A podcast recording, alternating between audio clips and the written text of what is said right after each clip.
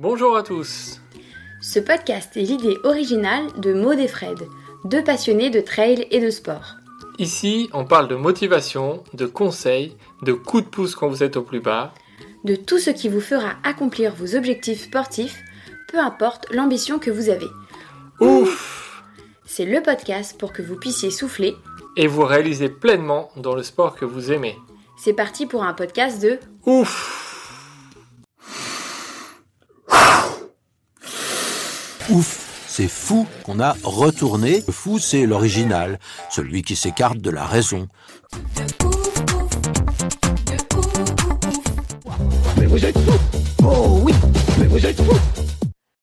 Bonjour à tous et bienvenue pour un nouvel épisode de Ouf. Aujourd'hui, avant de vous parler du portrait du jour, on vous rappelle que vous pouvez vous inscrire à notre newsletter où on vous donne des petites infos, des petits tips pour euh, faire des voyages, des aventures, faire des choses en famille, vous amuser, sortir un petit peu des sentiers battus. Pour ça, vous allez sur notre site www.ouf avec 3f.fr, rubrique newsletter, et c'est là où vous pouvez mettre votre petit email et vous allez recevoir la news toutes les deux semaines. Maintenant, place à l'épisode où on reçoit Boris Girardi. Bonjour à tous, bonjour Fred. On a eu l'immense plaisir de recevoir Boris qui a un parcours un petit peu particulier. C'est un trailer qu'on n'a pas l'habitude de voir sur les sentiers. Vous allez comprendre pourquoi, car il lui est arrivé un accident il y a quelques années, mais pourtant, il continue de courir. Je ne vous en dis pas plus et on vous souhaite une bonne écoute à tous. Bonjour Boris, Bonjour Maud. on est ravis de t'accueillir euh, dans notre podcast. Alors, on a une première question. Est-ce qu'on t'appelle Boris ou pied de robot Tu préfères quoi? Alors, euh, alors je, vais, je vais te dire exactement euh, comment on m'appelle. Les intimes m'appellent Bobo. Ah, Euh, c'est mon surnom depuis que je suis tout petit. Euh, et puis Boris, bah, les gens qui, qui, qui me connaissent comme ça, un, peu, un peu intermédiaire, on Mhm. va dire. Et pied de robot, bah, effectivement, ouais, c'est c'est, euh, c'est mon, euh, c'est mon pseudo sur Instagram. Et puis de plus en plus de gens sur les courses ou autres euh, disent Ah, et coucou, pied de robot. Donc, euh, oh, ça me fait marrer. Euh, les trois me vont bien. Les trois me vont bien. Ouais, chaque, chaque- chaque personne euh, son, son, son prénom quoi. Ouais, c'est ça, c'est ça, c'est ça. Ouais. Pour commencer, euh, est-ce que tu peux te présenter en quelques mots, sans trop euh, dévoiler hein, euh, de, de- de Ouais. tout ce que tu as fait? Bah écoute, euh, voilà, donc du coup, bah, je m'appelle Boris Guirardi, je suis basé à Toulouse, à côté de Toulouse exactement. hein. Je suis gestionnaire de patrimoine immobilier et il y a deux ans, j'ai eu un accident de moto euh, qui, euh, qui du coup m'a amputé. Euh, j'étais amputé du pied gauche et, euh, et donc depuis, euh, je, je, je mène un, je mène un, un, combat, je ne sais pas si c'est un combat, mais en tout cas, je porte une cause qui est de rendre le sport le plus accessible possible au plus grand nombre et, et de permettre au maximum de gens de pouvoir croire en, euh, en leurs possibilités, quoi qu'ils aient en fait, euh, que- quel, Mm. quel que soit leur handicap, juste pouvoir euh, leur dire c'est possible en fait. Donc voilà, en quelques mots. Très bien résumé, hein. il y, a, y y un peu tout. C'est bon. Euh, Est-ce que tu peux nous parler de ton parcours sportif avant 2019, avant cet accident? Ouais, tout à fait, ouais. Euh, bah écoute, moi j'ai commencé très tôt. Alors en fait, euh, actuellement là, je suis, je suis en train de préparer quelque chose pour Strava justement et qui m'a demandé de dérouler un peu mon parcours euh, avec des photos, avec Mhm. un peu. euh, Ah, voilà, génial. dévoiler. ouais. Je veux- ouais, historique, quoi. Je, je- j'en j'en dévoile pas trop, mais euh, mais euh, en gros, voilà, reprendre un peu les choses. Et euh, je me suis rendu compte d'un truc, c'est qu'en fait, ça a commencé très tôt. C'est que j'ai grandi à la campagne. Et, euh, et rétrospectivement, je pense que ça a été fondateur euh, parce que euh, bah, à la campagne, on court, on saute, on grimpe, on soulève, on joue avec les animaux, euh, on a peur, on, on se fait des histoires, enfin, etc. Et je m'aperçois qu'en réalité, ça, ça a été réellement fondateur. Euh, ça peut paraître bizarre, mais, mais, mais, mais c'est réellement ce qui s'est passé. Euh, et puis très rapidement, derrière, à l'âge de 7 ans, en fait, j'ai commencé les arts martiaux. Mhm. Et ça m'a ça m'a suivi euh, durant euh, toute ma vie quasiment euh, ouais. jusqu'à mon accident. Et, et, et, voilà. Et donc, après, j'ai parsemé ça. Je faisais des arts martiaux et quelque chose. Donc, ça a commencé par l'athlétisme à, l'adolescence. Mhm. Et puis ensuite, bah, je, je, je, suis arrivé à Paris et là, j'ai commencé le water polo. Ah oui, euh, bon, c'est ouais, c'est bizarre quand même de se lancer dans le water polo à Paris. C'est pas, commun, ouais. pas commun. Ouais, c'est pas commun, ouais, c'est pas commun. Bon, c'est un concours de circonstances et puis c'était universitaire et en fait, euh, mon meilleur pote euh, était capitaine de l'équipe de water polo. Mm.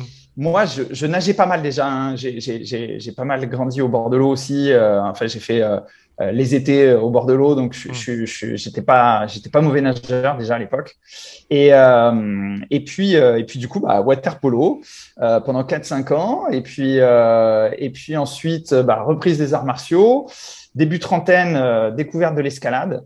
Euh, et là, du coup, je me suis vraiment fait plaisir. Euh, J'ai adoré ça, vraiment. je me suis, je me suis bien marré à l'escalade. Et, euh, et puis, bah, je continue en parallèle toujours les arts martiaux. Et j'ai eu une blessure assez importante en genou. Donc, il a fallu que je me fasse opérer deux fois. Et puis, euh, bah, la deuxième fois, bon, j'ai vraiment, j'ai été immobilisé pendant un an, un peu plus d'un ah an. Euh, j'avais ouais. beaucoup perdu. Donc, enfin, il y avait, il y avait eu des complications. Donc, du coup, bah, j'ai cherché à comment me réathlétiser. Donc, euh, c'est quelque chose que je connaissais déjà pas mal. Hein. Moi, j'avais euh, j'avais passé un diplôme de sport déjà. Mhm. Euh, donc, je, je, je tournais pas mal dans le sport, dans les arts martiaux. J'ai été encadrant. Mhm. Euh, j'ai été président de club, donc bon. Dans quel euh, art martial tu, tu exerçais? J'en ai fait, j'en ai fait plein. Euh, j'ai fait des arts martiaux. Euh, alors j'ai commencé par l'aïkido. Mhm. Euh, après j'ai fait du karaté. Après j'ai fait du jujitsu. Après j'ai fait des arts martiaux traditionnels japonais, donc de nouveau du jujitsu, mhm. mais aussi des armes. Et puis après je suis parti, j'ai dérivé sur euh, sur les arts martiaux chinois. Euh, donc c'était tai chi et puis euh, et puis de la boxe pied-point libre, mais bon, alors pas comme on l'entend, hein, c'était pas du MMA, mhm. mais dans des cages et tout. Donc c'était de la boxe très libre, mhm. donc on peut on peut mettre les coudes, on peut mettre un coup de tête, on peut ah accrocher, on peut. oui, oui, non, c'était vraiment libre. et donc bah, du coup toute mon expérience pouvait pouvait un peu s'exprimer là-dedans. Euh, donc, je me donc c'est, là où je me suis blessé d'ailleurs.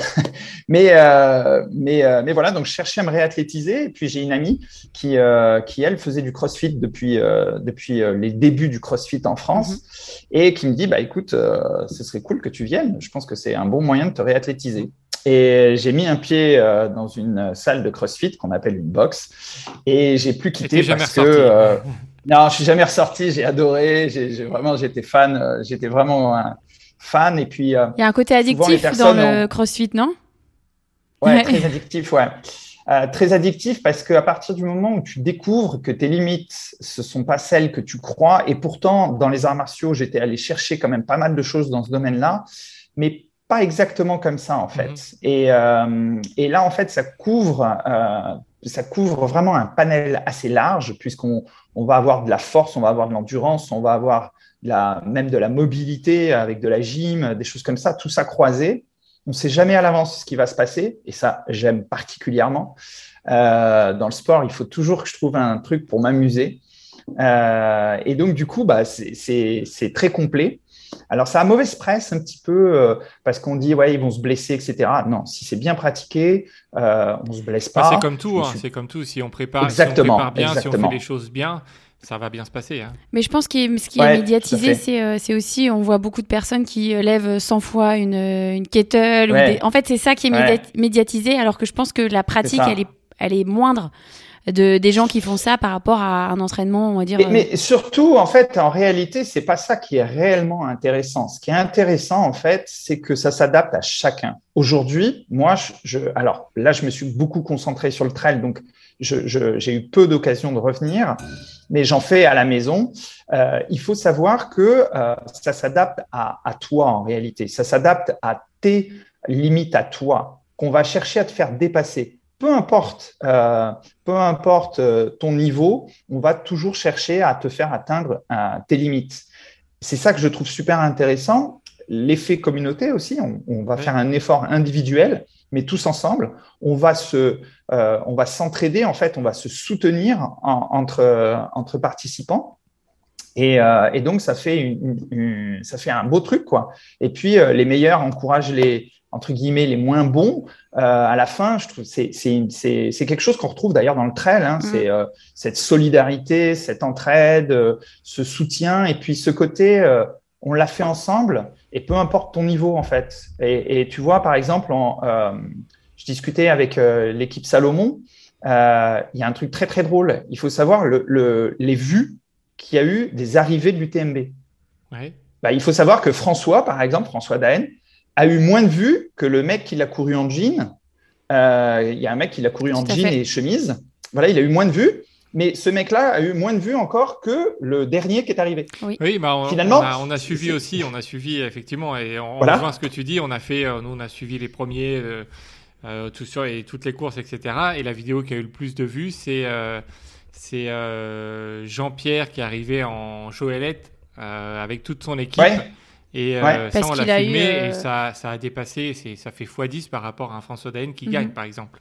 C'est ça, c'est ça. Mais moi, je trouve ça très beau, en fait, je trouve ça génial. J'aime cet état d'esprit, j'aime ce truc-là. Euh, donc, je le retrouve dans le, dans le trail, mais je le retrouve aussi dans le CrossFit. Et, euh, le CrossFit m'a beaucoup apporté, donc euh, m'a beaucoup apporté, notamment dans ma rééducation. Je pense qu'on en, en, parlera après, mais mais voilà, mais ça m'a beaucoup apporté. J'aime y retourner, j'aime aller m'entraîner avec avec la belle équipe. Donc un parcours sportif assez varié. Ouais. C'est ça qui est, qui, qui est, intéressant. Oui, oui.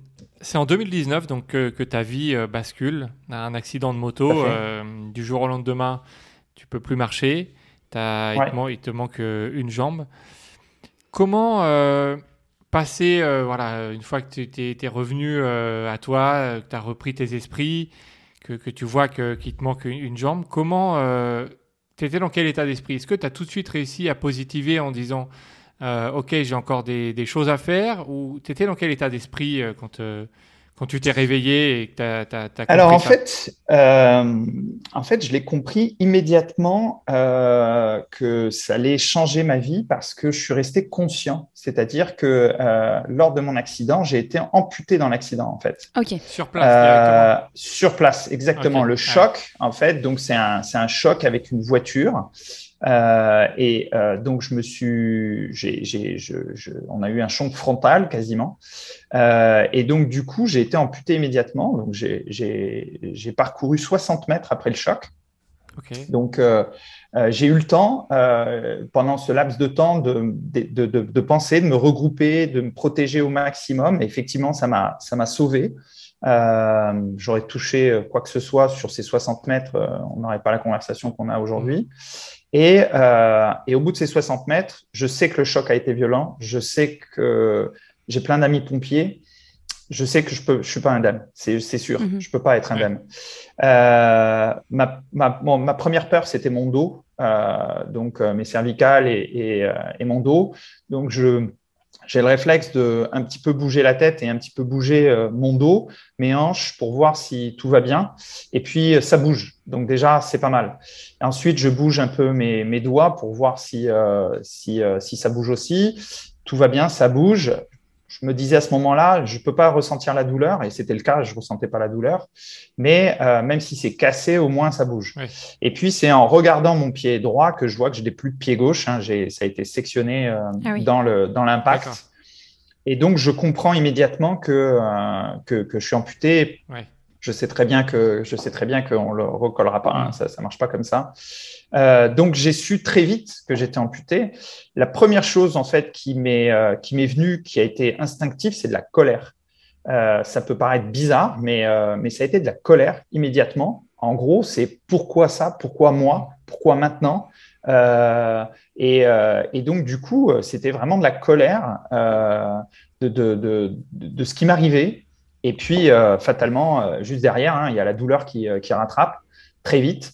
et malheureusement pour moi, entre guillemets, je perds pas conscience. Euh, donc, euh, bah, du coup, euh, je, je, je, suis obligé d'attendre les secours. heureusement, il y avait des personnes qui étaient présentes, qui étaient vraiment, qui étaient vraiment, qui étaient vraiment bien. Euh, notamment un, pompier qui est rentré chez lui euh, et qui a, qui, a passé qui a passé ses mains sous mon casque. Et ça s'appelle un maintien-tête. Donc, j'ai un brevet de secouriste, donc je sais ce que c'est. Donc, je savais que au minimum, il était secouriste et en fait, il était pompier rentré chez lui. donc, connaissait, il voilà, il m'a beaucoup aidé. Euh, j'ai pu euh, lui dérouler euh, ce qu'on doit dérouler dans ces cas-là, mon âge, mon groupe sanguin, des choses comme ça. Enfin bon, bref. Et, et puis il m'a dit, bah, on va attendre mes collègues. Et, finalement, bah, je, je, je, suis pas tombé, je, je, suis pas tombé dans les pommes. Et, et on a attendu. Donc finalement, quand je suis arrivé, quand je suis arrivé au, à l'hôpital, euh, bah, on m'a dit qu'on allait s'occuper de moi. Et euh, donc, j'avais parfaitement conscience de ce qui m'arrivait. Et le lendemain. vraiment resté conscient euh, jusqu'à le... jusqu'à le transport et tout Ouais, ouais jusqu'au transport. Mais en fait, quand le médecin est arrivé, c'est-à-dire les pompiers sont arrivés, ils m'ont brancardé, euh, ils m'ont monté dans le camion, euh, etc. Donc là, j'étais, j'étais encore conscient. Et puis, et puis à un moment donné, euh, la médecin est arrivée euh, après. Euh, bon, elle, elle m'a par contre, elle m'a soulagé la douleur, etc. Et là, j'ai eu des pertes de conscience dans le trajet. Et puis je me suis réveillé en fait à l'arrivée à l'hôpital et, et, et, moi bizarrement en fait je demandais à ce qu'on appelle ma femme pour la prévenir mmh. parce qu'en réalité elle m'attendait pour partir en vacances avec ma fille. On partait le ah soir même. Ouais, on partait le soir même donc elle m'attendait. Et euh, il faut savoir que mon accident est le 9, mon anniversaire c'est le 10, et on devait se, ce août, le 10 août, on devait se réveiller donc à l'océan et, euh, et, passer des vacances tous ensemble et donc fêter mon anniversaire à l'océan. Donc euh, bah, ça s'est pas passé comme ça. Et puis, euh, puis au réveil, en fait, ma, le premier truc, c'était qu'est-ce que je vais pouvoir dire à ma femme et à ma fille? Qu'est-ce, mhm. Comment je vais pouvoir leur dire, vous inquiétez pas, je suis là, j'ai pas eu besoin de le dire. Euh, ma femme est rentrée euh, dans la chambre d'hôpital et sa priorité, c'était que j'étais là. J'étais là, j'étais entier. C'est important, peu importe, euh, voilà. Exactement. L'anniversaire ou quoi, les vacances. C'était secondaire, même tertiaire. Ouais, c'était ça. C'était, c'était, il n'y avait pas, il y avait pas de discussion. J'étais encore vivant en fait, parce que ce qu'il faut savoir, c'est qu'elle, elle a eu l'information très tard euh, de ce qui met, euh, de ce qui, de réellement mon état. Euh, Puisqu'arrivée à l'hôpital, euh, moi je suis arrivé, il devait être 18h30, elle, elle est arrivée à 19h, 19h30 à l'hôpital. Ils lui ont simplement dit, il respire. On peut rien vous dire de plus. Ah oui. C'est dur. Ouais. et jusqu'à 2 heures du matin, en fait, elle a dû attendre 2 heures du matin pour savoir dans quel état réellement j'étais. Elle a eu le temps d'imaginer le pire, d'imaginer que j'allais y passer parce que c'est souvent le cas par hémorragie, par euh, ce qu'on veut, etc. Elle est maître nageur, donc elle est secouriste, donc elle sait aussi. Euh, elle, euh, elle a eu finalement quand ils lui ont annoncé bah, votre mari est amputé. Elle a dit quoi d'autre? C'était une bonne nouvelle. C'était une bonne nouvelle. C'était une bonne, ouais, exactement, ouais. Donc pour elle, finalement, elle est rentrée dans la chambre d'hôpital presque avec le sourire. Et ma fille, qui avait trois ans à l'époque, est rentrée, a dit papa, il te manque un pied, on va en choisir un et je vais dessiner dessus. Ah partir de là, partir de là, je pouvais pas, euh, je pouvais pas baisser les bras. Malgré tout, euh, on est obligé de baisser les bras. Euh, malgré tout, même si de façade devant ma femme et ma fille, devant mes proches, j'essayais de garder, d'essayer de garder un, côté positif, on s'effondre. On s'effondre. Il y a une prise de conscience. Oui, bien sûr, bien sûr. Et puis la douleur, la douleur qui, euh, qui est omniprésente. Euh, euh, c'est, on va dire, les, les, les, allez, les 15 premiers jours, c'est, c'est, de la gestion de la douleur. Hein. Les patrons, dans ces cas-là, c'est, c'est les anesthésistes. Hein. C'est, à dire qu'on n'est plus au petit cachet. Hein. C'est vraiment c'est des trucs très lourds. donc voilà, donc du coup, du coup, il y a ce, il y a, y a ce truc-là. On est vraiment habité par la douleur. On est habité par OK, c'est quoi l'étape d'après, mais, euh, mais là, dans l'immédiat, euh, voilà, qu'est-ce que je vais pouvoir faire, comment je vais m'en remettre, comment, qu'est-ce qui va se passer en fait. Et euh, c'est vrai qu'il y a plein d'inconnus, vraiment plein d'inconnus. Et le personnel médical, ça, se fait partie des choses que, que je souhaite changer, et pas forcément bien formé à ce qui se passe après. Donc mhm. eux-mêmes savent pas. Donc en gros, au départ, on te dit tu vas peut-être trottiner dans, dans, deux ans. Moi, je voulais recourir, euh, mm. je voulais pouvoir remarcher. En fait, courir, c'était pour pouvoir courir après ma fille, en fait. Hein. c'est pour pouvoir jouer avec elle. Donc, au départ, c'était pas du tout le trail, c'était courir après ma fille. Euh, c'est un bel objectif. Et donc, ouais, ouais, c'était, ouais, ouais. Oui, c'était un bon objectif. Ouais. Et puis, euh, et puis voilà. Et donc, du coup, bah, au départ, on te dit plus tout ce qui n'est pas possible que tout ce qui est possible en réalité. Et ça, c'est dur. Euh, ça, c'est dur. Et puis, euh, j'ai la chance d'avoir un état d'esprit qui est que j'écoute pas trop ce qu'on me dit. C'est-à-dire que si on me dit non, pour moi, c'est ouais, c'est pas vraiment non. Tant que j'ai pas essayé moi, c'est que c'est pas non. C'est si j'essaye moi et que ça marche pas, là c'est non. Mais tant que moi je l'ai pas validé, tant que moi je n'ai pas dit que ça marchait pas, bah du coup. on imagine que c'est dur. Tu es, dans ton, es dans ton lit et on te dit tu peux pas faire ça, ça, ça t'es déjà pas bien et en plus on te dit euh, tout ça. Euh, et puis euh, on te dit tout ça et puis en plus tu, on, te contacte. Il y a des, un prothésiste qui vient au départ qui est, qui est en fait envoyé directement par l'hôpital. C'est un peu plouf plouf. Hein. Ils prennent, mhm. ils prennent ceux avec qui ils ont l'habitude de, travailler. Et le gars, je lui dis, bah voilà, moi je fais du CrossFit, je, je, veux reprendre le CrossFit d'une manière ou d'une autre. Je, ma fille est en bas âge, je, veux la porter sur mes épaules. Euh, je veux pouvoir recourir, je veux pouvoir rebouger, quoi, je veux pouvoir reprendre ma liberté. Et le gars, il dit non, en fait. Et le gars, ah il dit, euh, ouais, non, ça, non, compliqué. Je dis, mais ma fille, elle fait 15 kilos, je peux quand même porter 15 kilos. Ah ouais, non, pas trop, vaut mieux éviter. Euh. Et le gars, en fait, lui, il se rend pas compte, mais il, est, il fait un boulot, mais il le fait plus comme ça, quoi il y a des prothésistes qui ne sont pas passionnés, en fait, on mhm. va dire, et qui le font un peu, euh, un peu routinier. Et donc, ils annoncent des trucs, et, c'est très dur à encaisser sur le moment. Surtout quand tu viens d'apprendre la nouvelle que tu n'as plus de, membres, enfin, un des deux. C'est ça, c'est ça, c'est ça, c'est ça. Et puis, euh, et puis, du coup, quand même, j'ai un réflexe, et je me dis, mais attends, euh, il y a des. voilà, moi, je, au travers du CrossFit, si tu veux, il y a beaucoup de militaires qui pratiquent le, le CrossFit aux États-Unis, en Angleterre, en France. Et forcément, bah, il leur arrive des accidents à eux aussi. Et, euh, et, je me souviens avoir vu des images de vétérans qui euh, continuent le CrossFit. Je me dis, ah, c'est pas possible, il y, a, il y, a, forcément quelque chose à faire. Et, euh, et, finalement, je décide de ne pas prendre ce prothésiste, hein, évidemment. T'as bien fait euh, Ouais, j'ai bien fait. Ouais. Et puis finalement, j'en choisis un autre. Et, c'est... et lui me dit oui à tout. Il me dit, je sais pas si tu y arriveras, mais, mais moi, en tout cas, je vais t'accompagner. On peut essayer. Hmm. Ce qui est déjà une énorme porte. Ah bah la démarche, c'est pas du tout la même. Là, l'espoir est là. Euh, au, Exactement. Moins, essayer, c'est ça qui est, important. C'est ça, c'est ça, c'est ça. C'est ne pas, ne pas fermer la porte. Et puis, euh, je finis par sortir du, centre de, l'hôpital pour aller vers le centre de rééducation. Là, je tombe sur un centre de rééducation euh, qui n'a pas forcément un, du matériel vraiment génial, on va dire c'est un peu vieillot leur système, mais, euh, mais ils ont un personnel qui est génial, euh, des kinés qui sont, qui sont top. Moi, je leur dis tout ce que je veux faire. Elles sont un peu, euh, elles sont un peu, elles se disent bon, lui peut-être qu'il est un peu gourmand, mais on va essayer. Elles me disent ok, ouais, on va essayer. Ce qui est déjà, ce qui est déjà encore autre chose. Donc, donc c'est parti comme ça en fait. Tout est parti comme ça sur sur le sur la possibilité de dire bah ouais, on va quand même essayer.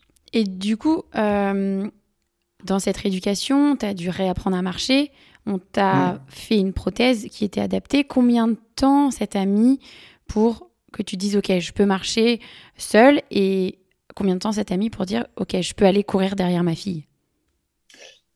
Euh, Alors, je vais dire combien de temps j'ai mis, mm-hmm. mais ça n'est pas, euh, ça n'est pas une référence. C'est pas universel, oui, bien sûr. Non, il ne faut pas que les gens qui écoutent se disent que ça, c'est comme ça que ça se passe. Euh, ça ne se passe pas tout le temps comme ça et ça ne se passe pas pour tout le monde comme ça. Euh, voilà, donc ça a été particulièrement rapide pour moi, mais si des gens qui sont amputés écoutent et que ça met un peu plus de temps pour eux, c'est pas grave. C'est vraiment pas important. Mhm. L'important, c'est de faire progressivement les choses à son rythme et de les faire vraiment comme il faut. Il ne faut pas chercher à, à aller trop vite. Euh, moi-même, hein, j'ai voulu aller à un moment donné trop vite. Je me suis fait rattraper par la patrouille et du coup, pendant ça m'a ça m'a bloqué trois semaines. Hein. J'ai j'ai eu trois semaines dans la vue. Alors, ça mhm. paraît rien trois semaines, mais pour quelqu'un qui qui est déjà dans l'attente de faire, c'est long. Euh, et puis surtout, on ne sait pas, des fois, il se passe des choses et puis euh, ça gonfle et puis du coup, on peut plus mettre de prothèse, on se retrouve mhm. en béquille ou en fauteuil. Bon, ça fait venir, euh, ça fait des retours en arrière qui sont un peu, un peu difficiles. Bon, euh, en gros, moi, j'ai pu euh, remettre une prothèse et marcher le, 2 octobre Donc, accident le 9 août, 2 octobre. Et euh, en, regardant, euh, en regardant un peu les photos en arrière, là, donc j'ai recouru euh, début novembre, donc un mois après avoir eu ma Ce prothèse. qui est ra- rapide, Ce qui est- effectivement, oui. Même, est très même court, sans, hein. sans Voilà. connaître ça, sans avoir été amputé ou quoi, on, on se, dit, Ouais. on se dit que c'est très rapide. Parce que oui, même quand tu, Oui, quand oui. tu te fais une entorse ou tu te fais une fracture, euh, c'est C'est euh, oui. limite euh, les, les temps de récupération. C'est euh, même C'est plus long, c'est même exactement. C'est c'est même plus long. C'est même plus long. ouais. Alors, moi, j'ai recouru. Alors, euh, c'était, j'avais pas la bonne prothèse, j'avais pas le bon pied, ça faisait mal. mhm. Euh, j'ai été un peu au-delà de, de ce qui euh, de ce qui était euh, préconisé, on va dire. Euh, mais c'était comme ça que je le sentais. Et puis, euh, moi, je suis parti du principe. euh, ma fille, elle a appris à marcher. Et quand elle a appris à marcher, ben, le premier truc qu'elle a fait, vous savez, les enfants, ils, ils se lèvent et, Et- d'un seul coup, ils se mettent à courir, Oui. Alors qu'ils savent pas marcher. Et ça tombe. Ouais. Et, Et ça tombe. Voilà, et ça tombe, Mm, mm, et ça mm. tombe. Et moi, j'ai pris ce principe-là. Je me suis dit, ben, euh, ok, je vais peut-être tomber.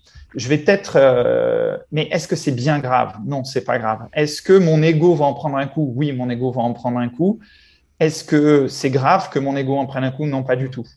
Euh, par contre, je vais essayer de faire en sorte de pas me blesser en plus de ce que j'ai. hein. Il faut, il faut être vigilant. hein. Il faut pas, il faut pas déborder trop. Mais quand on le sent, il faut pas hésiter à faire les choses et à les tenter malgré tout, même si les kinés euh, m'avaient interdit de courir, m'avaient interdit plein de choses. Bon, j'allais un peu au-delà de ce qu'elle de ce qu'elle me préconisait. Euh, voilà, j'ai- je les, je les ai fait un peu mentir.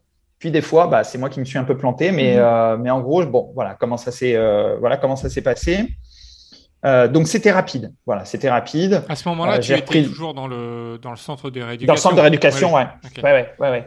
Et puis en plus, j'y étais plein temps. C'est-à-dire que je dormais au centre de rééducation. Mhm. On rentre pas chez soi. Hein. Euh, on rentre pas chez soi. Et c'est à partir du moment, ah, ça fait partie des choses qui, euh, qui m'ont motivé, c'est que le médecin rééducateur qui s'occupait de moi, une médecin d'ailleurs, euh, m'a dit non, c'est c'est trop tôt pour rentrer chez vous. Et, euh, et moi, je voulais absolument pouvoir au moins rentrer les week-ends à la maison Mhm. Euh, pour ma fille Ouais. euh, et ma femme. Et, euh, et donc, du coup, j'ai dit, c'est quoi le. Qu'est-ce qu'il faut faire? Ah, bah, il faut au moins un peu d'autonomie à la marche. Ok, pas de problème. et donc, du coup, C'est quoi l'objectif? Allez, collé. j'y vais, j'y vais. ouais, je m'y suis collé comme un dingue. Et puis, du coup, bon, elle a vu et puis elle m'a dit, bon, bah, ok, vous pouvez rentrer les week-ends. Et puis après, on passe à ce qu'on appelle un hôpital de jour, c'est-à-dire qu'on y est toute la journée. Ouais. Et puis, le soir, on rentre chez soi. Mhm. Euh, donc c'est un peu comme partir au boulot, hein, mais euh, mais sauf qu'on part à l'hôpital, donc euh, enfin au centre de rééducation. Euh, et ça, ça, ça prend beaucoup d'énergie d'ailleurs. Hein. C'est une période qui, euh, qui est difficile parce que euh, bah, le sommeil n'est pas encore là, les douleurs sont présentes, etc. Et malgré tout, bah, il faut avancer. Donc, donc oui, c'est des périodes un peu compliquées. Et alors, raconte-nous un peu le processus pour passer d'une prothèse, on va dire peut-être classique, qui Ouais. ne permet pas forcément de courir, qui n'est pas trop adaptée, à, à travailler sur quelque chose qui va te permettre, toi, de, de, de recourir euh, deux ans plus tard. euh, on va y venir après, hein, des Sierzinal ou des, des courses comme ça. C'était Ouais. quoi le processus pour, euh, pour, pour en arriver là? Alors le, le, le premier process en fait, c'est euh, déjà c'est l'emboîture. Donc le, le moignon s'insère dans une emboîture. Au départ, elle est en plastique. Mhm. Au vu de tout ce que je faisais, évidemment, la mienne était plus épaisse, donc plus lourde que les autres parce que je- j'en ai cassé, euh, j'en ai cassé Ah oui. plusieurs. Donc bon, mon prothésiste en avait marre, donc il a, il a, il a fait un, un système un peu lourd, quoi, on va dire. Il faisait des renforts en carbone et tout. Enfin bon. Euh, euh, donc on passe de ça et c'est du plastique qui est thermodéformable. Ça veut dire que si par exemple j'ai des douleurs, on va pouvoir le chauffer et, et, euh, et, et modeler un petit peu cette emboîture Mhm. pour, euh, bah, pour être au mieux euh, dedans. Adapté vraiment savoir à que- la forme. euh, à- la Exactement. forme du moignon, ouais. Voilà. Sauf que le problème, c'est que pendant deux ans, en fait, euh, le moignon va évoluer. Mm. Euh. Il va perdre euh, du volume, il va changer de forme, euh, etc. Parce que, euh, en fait, ça prend à peu près entre un an et deux ans. En général, c'est plutôt un an et demi de cicatrisation à l'intérieur. hein. Je ne parle pas Ah de la oui. cicatrisation extérieure, Ok. euh, mais la cicatrisation intérieure entre les muscles, les nerfs, l'os, euh, qu'on a coupé, euh, Mhm, etc. Il faut, euh, il faut à peu près autant de temps pour, euh, pour, pour ça. Et ça, c'est un peu incompressible. On peut faire ce qu'on veut. euh, ça, c'est un peu incompressible. Et on imagine que si plus tu le sollicites, plus ça met de temps ou pas à, à cicatriser Alors, Non, plus ça change de volume. Ok. Ok. Euh, alors non, à cicatriser non, mais en revanche, euh, en revanche, ça, ça fait changer beaucoup de volume, donc je changeais souvent de prothèse.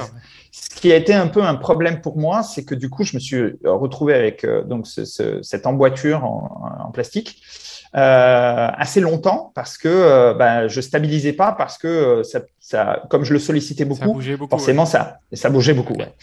Euh, et, euh, et finalement, on en arrive à créer l'emboîture en carbone. Mhm. Et là, c'est euh, c'est génial. C'est-à-dire qu'on on, on passe de on passe de quelque chose qui fait, euh, j'en sais rien, 2 kg et demi à 1 kg quoi. Ah oui. Donc euh, c'est vraiment, ouais, ouais, on gagne, on gagne vraiment, euh, on gagne vraiment en poids. Et pendant ce laps de temps, on va tester des plusieurs pieds en fait euh, euh, pour euh, bah, pour voir pour la marche de tous les jours déjà. hein, avant de courir, il faut, il faut, faut déjà marcher. Et donc on va euh, commencer à tester des pieds pour voir celui qui nous convient le mieux.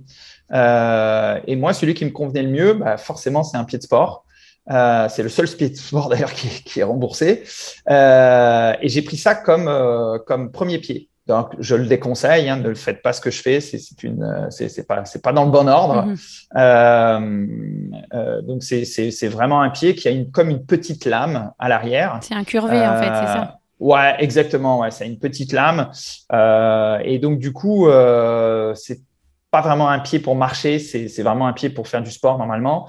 Bon, moi, je l'ai utilisé pour marcher, mais euh, voilà, c'est c'est pas, c'est- c'est- c'est c'est pas le meilleur truc pour, euh, pour se rééduquer. Mais je le voulais absolument et, et la Sécu avait annoncé que peut-être il serait plus remboursé. Donc, paf, je l'ai pris Mm. pour être sûr de l'avoir. Euh, et puis ensuite, eh ben, on va commencer à rentrer dans, un, dans quelque chose qui est, euh, qui, qui, est, qui est dingue.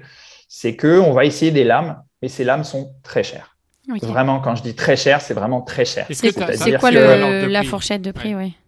Ouais, en moyenne, on va dire, euh, il faut sortir 5000 euros minimum. Ok, ah oui. Euh, sachant que la mienne, par exemple, elle vaut 10 000 euros. Tout fini, hein. c'est-à-dire C'est l'emboîture, euh, la lame, euh, etc. Tout est fixé ensemble. hein. Mhm. Euh, donc c'est c'est une lame que vous pouvez voir aux Paralympiques, hein, Mhm. euh, puisque c'est c'est c'est ce qui se fait euh, quasiment de mieux hein, aujourd'hui. Euh, et donc du coup c'est très cher. Alors vous imaginez, vous allez euh, euh, vouloir vous acheter euh, une paire de chaussures pour aller courir parce que vous avez décidé de vous mettre à la course à pied. Euh, vous allez aller dans un magasin de sport, euh, vous, vous, vous essayez votre paire de chaussures, et puis là, euh, on vous dit bah, c'est 5 000 euros ou 10 000 euros. Ouais. C'est pas la même chose. Ouais, non. On réfléchit. Non, fi- Ouais. finalement, je vais peut-être pas le faire, le sport en question. Ouais. Euh, et puis moi, j'ai cherché des solutions euh, de partout pour euh, y avoir accès malgré tout, pour pouvoir me le faire, euh, me le faire prendre en charge d'une manière ou d'une autre. Mhm. Et puis, euh, j'ai trouvé des solutions. Euh, malheureusement, euh, on est beaucoup trop peu nombreux à avoir accès à ça. Euh, et donc aujourd'hui, euh, bah, beaucoup de gens font pas de sport uniquement parce qu'ils n'ont pas le matériel, parce que c'est trop Ouais, cher. ça. Donc il y a peu d'entreprises, il y a peu d'entreprises qui euh, qui font des des lames qui peuvent Bah, être pas. accessibles ou On, on va dire qu'il y a, il y a, il y a allez, deux marques majeures, Mhm. euh, on va dire euh, un peu comme Nike et Adidas, si vous voulez. Euh, c'est deux marques majeures qui ont, qui ont, euh, qui ont quasiment le monopole. Après, il y a, a d'autres, marques. Hein. Je dis pas qu'il y a que celle-là, mais disons que c'est les deux plus présentes. Et, et- et les prix sont, sont assez élevés. Et donc, bah, finalement, euh, bah, on n'y a pas accès. Il y a, moi, je connais des gens qui, euh, qui ont été amputés euh, à- très jeunes et qui n'ont jamais couru de leur vie. Ils arrivent à 40 ans, ils n'ont jamais couru de leur En vie. fait, le, le prix euh, les, les refroidit. C'est en fait, c'est du coup, c'est plus une option. C'est plus du tout une option de faire du sport, Non. même si c'est possible. Non, non. Vu que c'est cher, du Ouais. coup, c'est on oublie quoi. Et Ouais, par exemple, et puis, euh, les, les mutuelles, enfin là je prends un exemple, je je, je, Ouais. je, je sais pas, mais est-ce qu'une mutuelle pourrait prendre en charge ce qui n'est pas pris en charge par la, la Sécu, ben, par non. exemple? Non. Non, pas encore. Non, pas encore. Alors, dans certains pays, oui. Euh, les États-Unis, par exemple, Mhm. c'est le cas, puisque bah, du coup, eux, ils n'ont pas de sécurité sociale ou très peu, on Mhm. va dire. Donc, les mutuelles sont plus, se sont adaptées au marché, on va dire.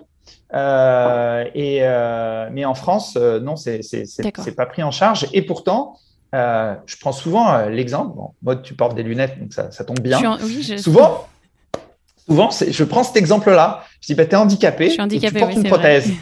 Et, euh, et, et donc, du coup, pourquoi ta prothèse, en fait, à toi, elle serait remboursée et pas la mienne. Euh, Donc, en fait, alors, j'exagère je, un peu le trait parce qu'en réalité, nous, la sécurité sociale, et on a de la chance en France d'avoir ce système-là, nous paye deux pieds euh, tous les cinq ans. D'accord. Alors, c'est une moyenne, c'est pas exact mhm. dans toutes les régions, hein, ça change, on ne sait pas pourquoi, mais, mais effectivement, c'est pas tout à fait exact, mais en gros, c'est un peu ça. Donc, on a la chance d'avoir, je peux marcher tous les jours. Mhm. Par contre, j'ai pas accès au sport. C'est-à-dire que je peux, je peux absolument pas courir avec mon pied de tous les jours. C'est impossible. Mhm. Donc, euh, euh, je peux, je peux trottiner, je peux courir un peu, euh, genre courir après ma fille. Et encore, aujourd'hui, c'est plus possible, de courir plus vite que, moi avec mon pied. Je suis obligé de mettre quelque chose de plus performant pour lui courir après. Mais, mais, mais voilà. Donc, donc, j'ai pas accès forcément au sport. Alors, je vais pouvoir faire des sports où ça demande pas de beaucoup bouger. Euh, euh, mais courir, c'est c'est pas accessible. Donc ça, c'est un vrai problème. Et du coup, je, je suis ambassadeur d'un projet, je, je, collabore à un projet euh, qui s'appelle Hopper. Euh, l'idée, en fait, c'est euh, Jérôme Bernard, qui est un triple amputé, qui a, qui a eu l'idée de, de, de, faire une lame qui puisse être accessible au plus grand nombre. Ah, c'est super. Et puis, il a, un, ouais, il a un pote, Benjamin Trarieux, qui est ingénieur chez, chez Airbus qui lui dit Mais attends, euh, nous, on a du carbone chez Airbus, euh, il doit y avoir un moyen de faire un truc. Mhm. Et intervenu Christophe Debar, euh, qui, chez Airbus, et donc au Protospace, mais il est amputé lui-même. Et ah, donc il, est dirige plus sensible au projet. Mhm. Exactement. Et surtout, il dirige l'Humanity Lab chez Airbus. Et l'Humanity Lab, en fait, repose sur le volontariat des, du personnel Airbus à pouvoir aider les uns et les autres. Alors, c'est pas que les amputés, hein, mhm. c'est plein de projets. Ils ont, ils ont fait un, fauteuil roulant pour, euh, pour, un, euh, pour un athlète pour les JO euh, de Tokyo. Ils peuvent faire des mains articulées, ils peuvent faire plein de choses et collaborer à plein de choses. Et ils ont l'avantage d'avoir les connaissances et, et du matériel. Chez Airbus, il y a, ils ont du carbone qui est non utilisé, qui mhm. peuvent plus utilisé. À partir du moment où ils ont entamé quelque chose, ils n'ont plus le droit d'y toucher. Mais en revanche, c'est du carbone de très haute qualité. Et euh, ils ont un service qui s'appelle le reuse pour pas jeter ce carbone-là. Et en faire quelque chose. Ils doivent en faire quelque chose. Ils doivent trouver la solution de le transformer. Ils peuvent pas le vendre comme ça. Ils sont obligés de le transformer. Et donc, il y a, euh, il y a Jérôme Bernard et Benjamin qui ont eu l'idée de solliciter euh, l'école des mines d'Albi, mm-hmm. donc l'IMT d'Albi, et il y a des étudiants qui sont portés volontaires pour développer cette lame. Mhm. Et ils ont développé la lame, ils ont présenté leur projet, et puis ils étaient, euh, ils étaient ravis, tout le monde les a félicités, bravo, etc. Le projet pouvait s'arrêter là parce que euh, bah, les étudiants étaient allés au bout du, au bout du truc. Et puis, ils se disent non, euh, c'est pas possible. Là, on tient un truc qui est vraiment génial. On a pas vu... là. Ah, on a vu des gens courir. On peut pas s'arrêter là. C'est pas possible. Et ils ont décidé de transformer en fait ce qui était un projet étudiant en start-up. Euh, et puis ils ont sollicité Salomon qui, euh, qui a fait la semelle. Salomon euh, s'est emparé de ce projet de la plus belle manière. Ils ont vraiment énormément aidé au développement de ce projet-là pas simplement la semelle, hein, ils, ont, ils ont donné accès aussi à des connaissances, euh, mhm. puisque le carbone, c'est quelque chose qui leur parle. Hein, ils, ont, ils ont des skis, ils ont euh, mhm. des bâtons, euh, ils utilisent tout ça, ils ont des connaissances incroyables. ils, ont développé, ils ont développé la semelle, auquel j'ai collaboré donc avec Patrick Leck, notamment, qui, qui a développé euh, qui a développé la Sense avec euh, Kylian Jornet par exemple. Hein. donc c'est c'est l'inventeur aussi du Quickless que, que, beaucoup de gens qui portent des Salomon connaissent. Euh, donc on a eu la chance de, de pouvoir travailler avec avec quelqu'un qui avait qui avait vraiment un, un, gros bagage et on a pu voilà toutes ces en fait toutes ouais, toutes ces connaissances ont mutualisé et puis en synergie, là, on fait un beau travail et ont amené à faire que cette lame, bah, très certainement sera, euh, sera commercialisé au printemps prochain, au printemps 2022. Super. Et, ouais, et, et, donc, ils espèrent diviser le prix par 2, 3 pour permettre d'avoir euh, d'avoir une lame qui soit le plus accessible possible et puis elle sera durable. Donc, euh, donc, euh, donc c'est bien, c'est génial de pouvoir, de pouvoir faire ça. C'est un beau projet. Mm. Donc Hopper, c'est ça le, nom du Hopper, ouais, H-O-P-E-R. En fait, Hopper Grass en, en anglais, c'est la sauterelle. Mm-hmm. euh, et, euh, et, donc, du coup, bah oui, on, saute avec, on peut faire plein de choses. Je reviens justement d'un, je reviens justement d'un, d'un, d'un super, euh, d'un, super truc qu'on a fait avec Hopper, Oh. avec Osmove, qui est l'association de, de Jérôme Bernard, de Jérôme Bernard, et puis euh, et puis mon association Level Up. On On y reviendra, euh, je te coupe avant, on y revient après. D'abord, on reparle. On y revient ouais, après. ouais, non, non, mais Pas de pas de souci. Euh, on va d'abord reparler de, euh, de, ta, de tes premières courses Ouais. et de ta première course qui est l'Eco Trail de Paris, Oui. Ouais, donc sur les à fait, 18 ouais. km, que tu termines en 2h15. Euh, Oui. Tu fais millième. Je voulais terminer plus vite. Non, mais c'est- plus vite que ça. Donc, donc là, on est, on est en quelle année quand tu, quand tu fais euh, cet Eco Trail? Bah, l'éco-trail, c'était cette année. Donc voilà, Euh, donc au bout d'un an, enfin deux ans, tu te remets et Alors, tu fais vraiment. Tu une- as tout à fait. Et alors, alors c'est même pas deux ans. Euh, C'est un peu Euh, moins, c'est c'est un peu moins. Ouais, c'est moins, mais surtout, je me suis fait réopérer en Ah. fait en, en- en février euh, 2020. Ok. Euh, j'ai dû repasser, euh, j'ai dû repasser sur le sur le billard. Euh, J'avais un problème et finalement, bon, ce problème était un peu plus important, donc ça m'a fait retourner fauteuil roulant, ça m'a fait retourner en béquille. Et je ne sais pas si vous vous souvenez du premier confinement, 15 Tout à mars. fait, tout à fait. C'était la date à laquelle je devais reprendre euh, le centre de rééducation Ok. fermé. Fermé. Ah, vache. Et donc, du coup, je me retrouve à la maison, en fauteuil roulant, Hmm. Euh, avec une prothèse qui, je rentre plus du tout dedans. Et puis, de toute façon, j'ai la cicatrisation, j'ai plein de Mhm. choses. Et puis, le premier lockdown, c'était vraiment, euh, c'était vraiment, euh, tout le monde a eu peur. hein. C'était fermé de chez fermé. Oui. J'avais pas de kiné, j'avais rien. Mhm. Je, je me suis retrouvé à apprendre à me piquer tout seul. hein. Il y a une infirmière qui Ah est venue qui m'a montré comment me piquer, comment soigner, Mhm. comment me changer mes, mes pansements. euh, et elle est repartie. Et donc, bah, en fait, c'est- comme ça que je me suis mis au trail. C'est que euh, c'est un peu à cause ou grâce euh, au confinement. Ah. Parce que du coup, bah, j'ai réappris à remarcher, hein, puisque j'avais déjà appris à marcher, donc ça, ça a été un peu plus rapide. Et puis, euh, et puis je me suis dit non, il faut que je cours. C'est pas possible, je peux pas. Il faut que je cours. Donc, j'ai commencé à marcher. euh, vous vous souvenez, on avait euh, droit d'aller un Un kilomètre, tout à fait. voilà.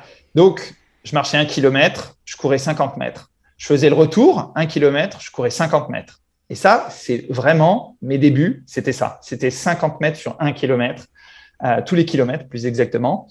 Et donc, du coup, j'ai commencé à faire des allers-retours comme ça, jusqu'à faire 5 kilomètres. Et puis, euh, puis au bout d'un moment, j'ai commencé à pouvoir courir 100 mètres, 200 mètres, etc.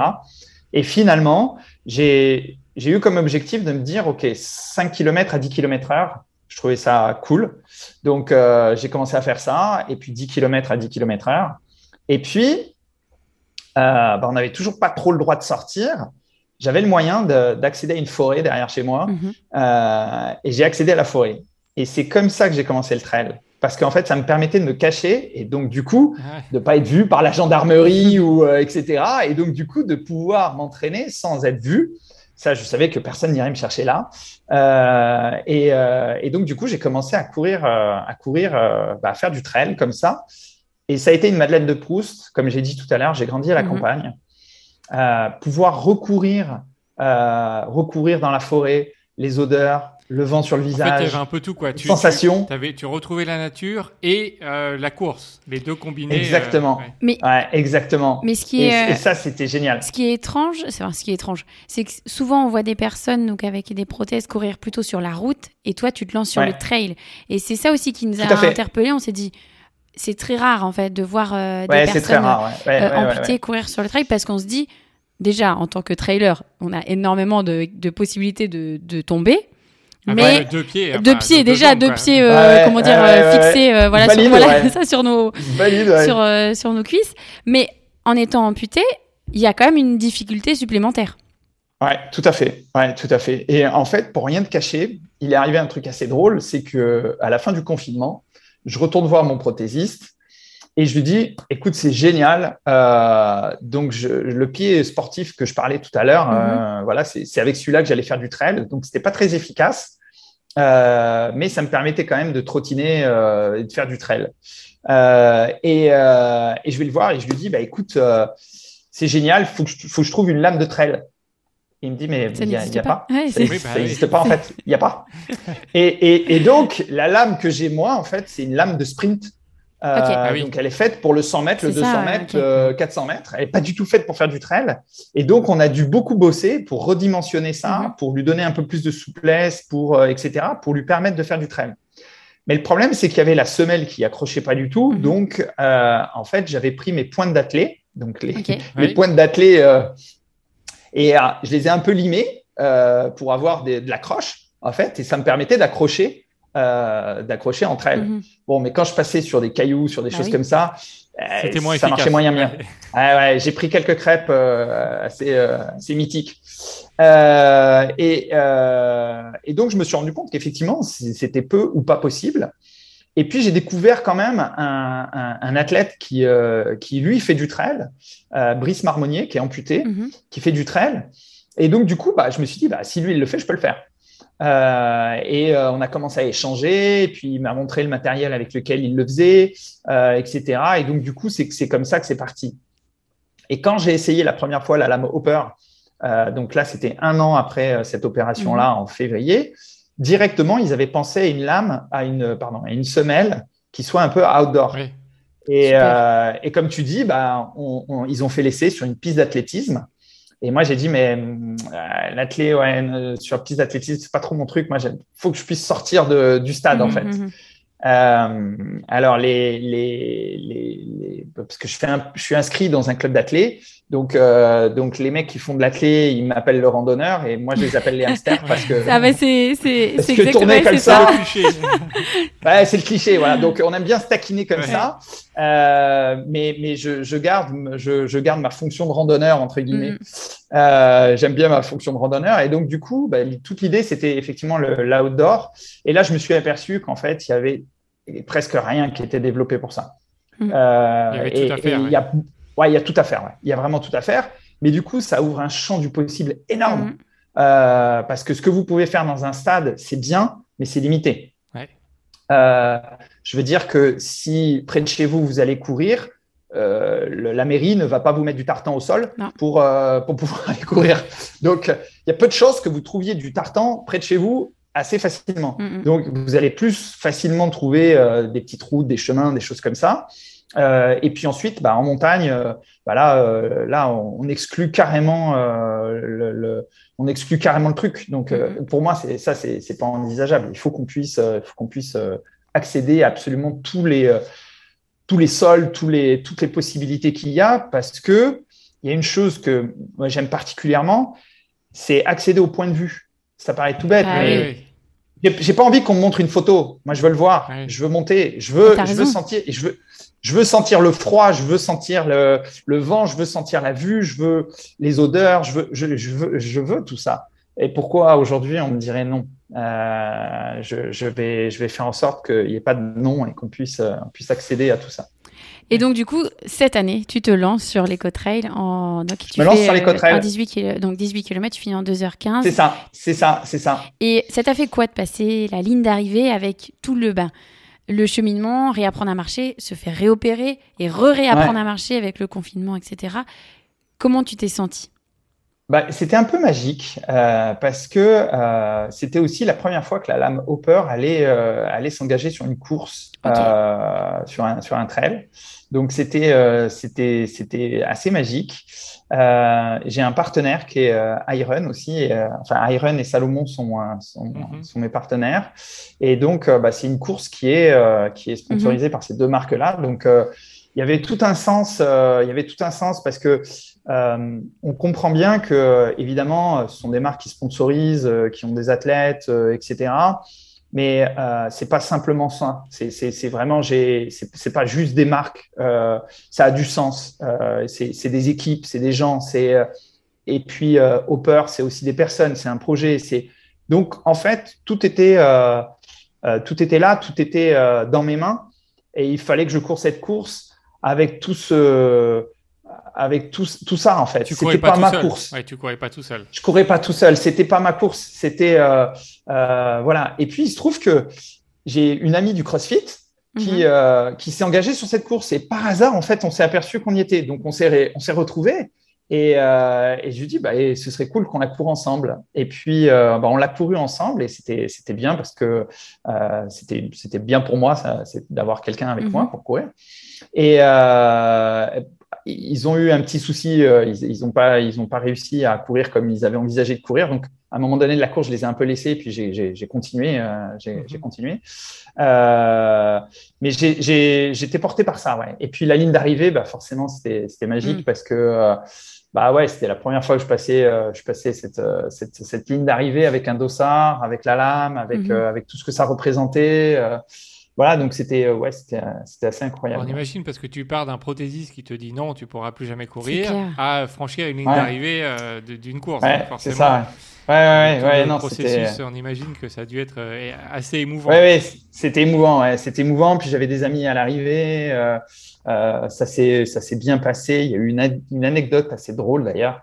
Euh, il faut savoir que quand on court, donc on transpire comme tout le monde, hein, sauf que nous on a un manchon et donc quand on transpire dedans, bah, au bout d'un moment ça bouge et ça doit pas bouger parce que sinon euh, bah, on est moins bien fixé à notre prothèse.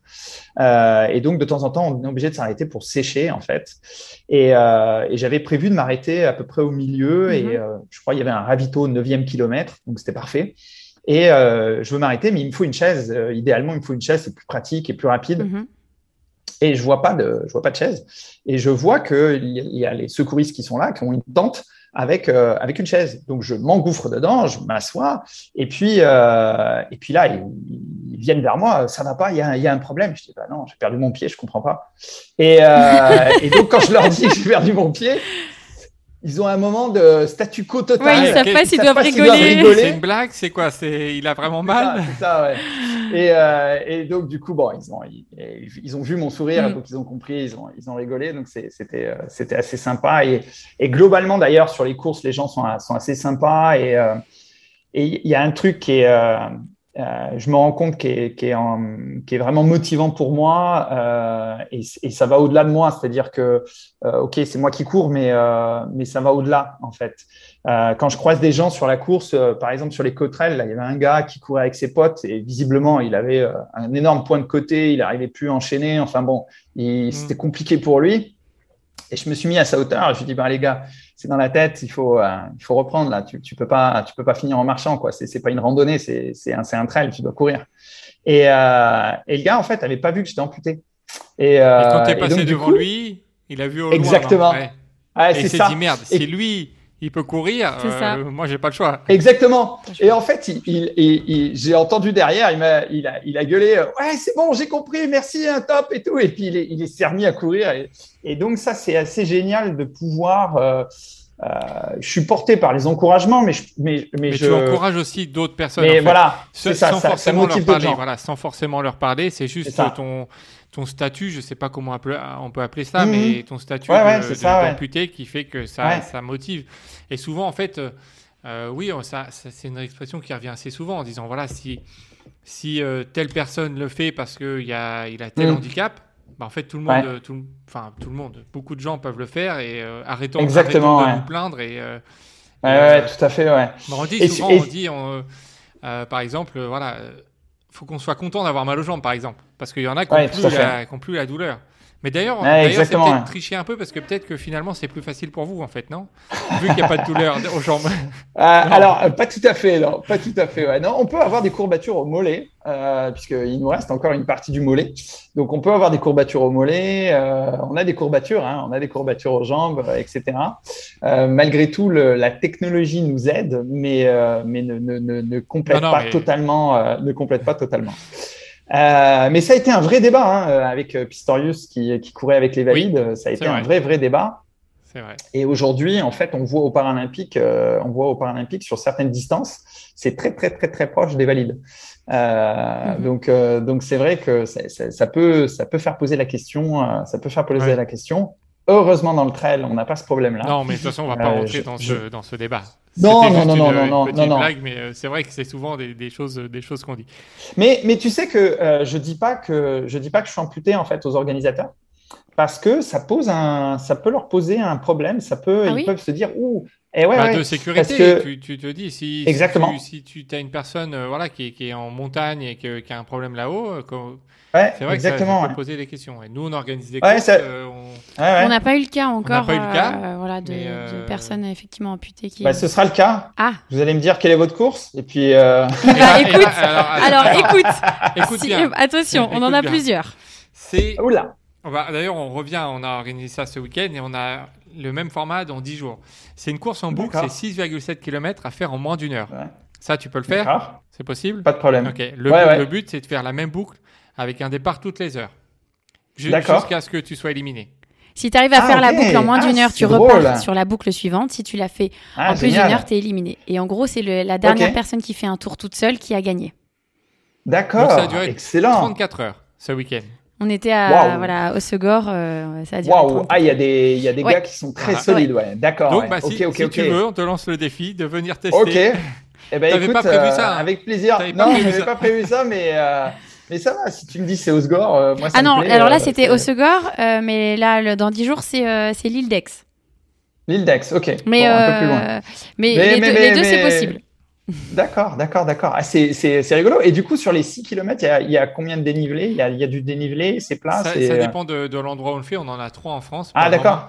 Euh, D'accord, on en a ouais. deux. Donc, au, au Segor, c'est plutôt plat. Et Mhm. l'Ilex, c'est assez plat aussi. Euh, et on en a une en Ouais. Normandie, à Pavie, où c'est. Là, il y a 100, 160 mètres de dénivelé. Donc là, c'est un peu D'accord, plus, ok. euh, C'est un peu plus c'est engagé. un ouais. peu plus C'est ça. engagé. Voilà. D'accord, d'accord. Mais bah, on en Ah, ok, c'est génial. Voilà. Ah ouais, ouais, avec plaisir. Ok, ça marche, ça me botte. Et donc, alors après ton, ton éco-trail, euh, vient le projet Sierzinal. Comment c'est c'est venu euh, ce- cette course On imagine? Bah, peut-être avec Salomon, puisqu'ils sont. euh, ils sont- Ouais, tout à fait, ouais. Ouais. Euh, c'est une course qui fait partie de la, qui fait partie de la Golden Trail Mhm. Series. Euh, alors, à l'origine, en fait, je devais courir euh, la MCC à l'UTMB. Oui. Euh, et, euh, et en fait, euh, bah, Greg Vollet, qui est le manager de la Mhm. Team Elite Salomon, me propose de courir, euh, de courir Sierzinal euh, parce que pas mal de choses étaient réunies qui faisaient que ça pouvait être vraiment sympa de la courir. Mhm. Donc, du coup, il me propose de, de courir ça. Et puis, ça me permettait d'avoir euh, aussi euh, euh, du monde qui court avec moi euh, facilement. Euh, ils avaient la maîtrise donc, de, de, de la course. Donc, c'était assez simple. Donc, avec les organisateurs, ils, on, a, on a pu, ils ont pu mettre ça en place. Et donc, du coup, bah, j'ai eu la chance de pouvoir, de pouvoir m'aligner sur Sierzinal. Alors, il faut savoir que ça réduisait mon entraînement très fortement, on va dire, puisque c'était beaucoup plus proche que ce que je pensais. Mhm. Euh, j'étais en vacances, euh, enfin ça tombe pendant mes vacances, donc euh, il fallait que je parte de. J'étais en vacances au-dessus de Bordeaux, il fallait que Ah je oui, parte. de l'autre côté. quoi. ouais, de l'autre côté, ouais, voilà. Donc il y avait un petit, un petit truc de logistique à faire, mais, mais c'était, c'était possible. Et, et puis c'est une course mythique. C'était, euh, c'était une, c'est une, c'est une belle course. Puis c'est une course qui a une, qui a une vraie philosophie, qui a conservé une philosophie euh, du, du trail. Ils ont une citation qui est, euh, qui est le cœur avant le chrono. Oui. Euh, et et je, je trouve cette citation magnifique. Euh, je trouve que c'est euh, c'est c'est exactement ça. Ils ont des bénévoles qui sont mais, euh, en or. Et toute l'organisation est géniale. Donc, euh, on propose ça. Sauf que ce qu'il avait oublié de me dire, c'est que je partais avec le SAS Elite. Euh, C'est un petit détail, euh, c'est pas Petite négligeable. pression. tout, tout petit, tout petit détail, euh, trois fois rien. Euh, donc on s'entend hein, que je cours pas comme euh, Kylian euh, Jornet, je cours pas comme Thibaut Barognan, ni David Emanini, ni même Maud Matisse ou, ou Judith Weider. Je, je cours pas aussi vite que tous ces élites là, euh, mais je prends le départ avec eux. C'est Et, euh, symbolique. Ouais. C'est symbolique et, et j'ai fait des rencontres magnifiques, euh, euh, donc euh, que ce soit Kylian Jornet avec qui j'ai pu échanger, euh, euh, Thibaut Barognan, David Emanini euh, et Mark Lenstein qui a été absolument adorable, qui euh, qui a pris une carte, qui m'a euh, donc il a été champion du monde lui de de, de course d'orientation, Ouais. donc euh, donc du coup il, il, a, il a vraiment de- cette e- exceptionnelle lecture euh, du euh, du terrain, donc il a pu me donner euh, quelques astuces, donc c'était vraiment super sympa et il y avait une, une ambiance magnifique. Et on prend le départ. et ils partent. Et, donc, du coup, bah, je, je, fais ma course. Sauf qu'ils sont arrivés juste avant l'orage. ils ont été assez rapides pour pas choper l'orage. Mais bon, bah, pas moi. Moi, j'ai chopé un orage monstrueux, euh, un truc, un déluge absolu. J'ai été d'une mauvaise foi absolue avec le responsable de la sécurité qui avait barré, le, qui avait barré la route avec son mhm. pick-up. Euh, parce que du coup, euh, euh, je voulais continuer, je voulais finir absolument. J'étais avec deux coureurs de chez Salomon euh, qui sont du personnel Salomon, hein, qui ne sont pas mhm. des mhm. coureurs Salomon, mais qui sont du personnel Salomon. Euh, Patrick et Serge, qui ont été, qui ont été mes anges gardiens ah. durant cette course. Euh, Serge Chapuis, ouais. Euh, voilà. on, va peut-être, on va, on va peut-être l'avoir aussi en podcast, euh, dans pas longtemps. Ah, il est, il est exceptionnel. C'est, un homme exceptionnel.